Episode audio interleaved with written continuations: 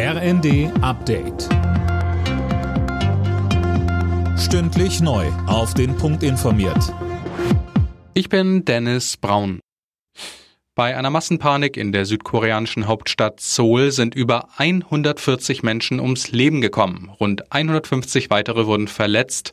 Ersten Erkenntnissen nach wurden die Menschen auf einem Halloween-Fest in einer engen Straße erdrückt. 100.000 Besucher waren zu dem Fest gekommen. Hunderte Rettungskräfte aus dem ganzen Land sind im Einsatz. Russland setzt den Getreidedeal mit der Ukraine aus. Das hat das russische Verteidigungsministerium auf Telegram mitgeteilt. Philipp Nützig mit den Einzelheiten. Als Grund für den Schritt nennt Moskau Drohnenangriffe auf die russische Schwarzmeerflotte. Dabei seien auch Schiffe attackiert worden, die Getreidekonvois schützen sollten. Russland macht sowohl die Ukraine als auch britische Spezialeinheiten dafür verantwortlich, allerdings ohne irgendwelche Beweise zu liefern.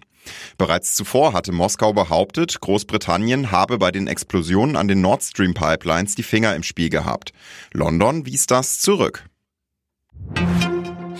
Die Brasilianer entscheiden heute, wer ihr neuer Präsident wird. Der rechtsextreme Amtsinhaber Bolsonaro oder der linke frühere Präsident Lula. Im ersten Wahlgang hatte Lula mehr Stimmen geholt und auch jetzt vor der Stichwahl lag er in den Umfragen vorn. Im Abendspiel der Fußball-Bundesliga hat sich Borussia Dortmund gegen Eintracht Frankfurt durchgesetzt. Die Dortmunder gewannen auswärts mit 2 zu 1. Der FC Bayern steht nach einem 6 zu 2 gegen Mainz zumindest vorerst wieder auf Platz 1. Und die weiteren Ergebnisse Leipzig-Leverkusen 2 zu 0, Wolfsburg-Bochum 4 zu 0 und Stuttgart-Augsburg 2 zu 1. Alle Nachrichten auf rnd.de